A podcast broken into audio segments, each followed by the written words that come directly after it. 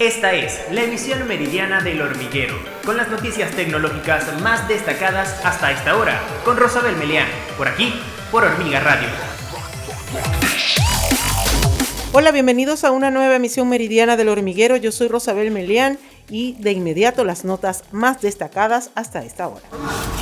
Las maltrechas acciones tecnológicas y de crecimiento han restado importancia al aumento de los rendimientos de los bonos para impulsar un repunte de las acciones mundiales, ya que algunos inversores las ven como una protección contra la inflación en el contexto de los enredos de la cadena de suministro y la intensificación de la guerra en Ucrania. El índice NYSE FAN TM, que incluye las cinco acciones principales de FAN, Meta Platform, Apple, Amazon, Netflix y Alphabet registró su mejor rendimiento de seis días este martes subiendo un 22% y superando con creces el aumento del 8% del S&P 500 en el mismo periodo.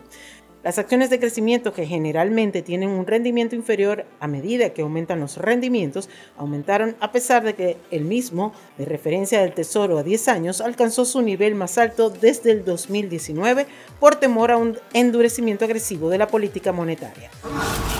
La conocida plataforma YouTube permitirá por primera vez en los Estados Unidos la transmisión de algunas series y programas de TV de manera gratuita como Cocina del Infierno, Land y Misterios sin resolver. YouTube ofrecerá alrededor de 4.000 episodios de TV gratuitos, además de las 1.500 películas ya disponibles. Este mes agregó una serie de nuevos títulos de películas que incluyen Ido en 60 segundos, Novia fugitiva y Legalmente rubia. El objetivo de la plataforma es mantener a miles de usuarios pegados a la misma y darles la oportunidad de un sinfín de opciones de entretenimiento como lo ha hecho Netflix. Hasta el año pasado YouTube había estado tratando de llenar los vacíos de contenido con su propia programación a través de YouTube Originals.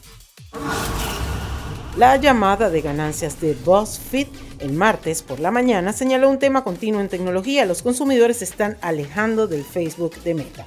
En este punto del trimestre seguimos viendo que las audiencias pasan menos tiempo en Facebook, dijo Felicia de la Fortuna, directora financiera de BuzzFeed, en sus comentarios. Los comentarios de, de, La Fortuna se producen después de que Meta informara que los usuarios activos diarios de Facebook cayeron ligeramente en el último trimestre a 1.930 millones, marcando su primera disminución trimestral.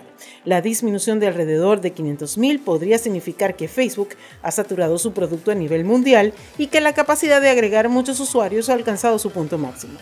La aplicación central de Facebook de Meta se ha visto presionada para mantenerse al día con los competidores, incluido su propio Instagram y TikTok, que está creciendo rápidamente y presenta videoclips de formato corto. La compañía lanzó su propia función de video de formato corto llamada Reels en un intento por mantener a la audiencia interesada.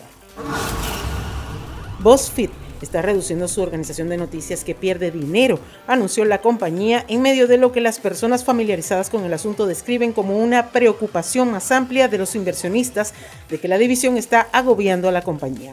Varios accionistas han instado al fundador y director ejecutivo de BuzzFeed, Jonat Peretti, a cerrar toda la operación de noticias, dijeron las personas que pidieron no ser nombradas porque las discusiones eran privadas.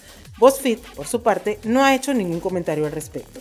Las acciones de BuzzFeed cerraron un 6% más a 5.27 dólares este martes. En lugar de cerrar BuzzFeed News, Peretti está intentando que la división sea rentable. Y de esta manera llegamos al final de nuestro resumen informativo El Hormiguero Meridiano.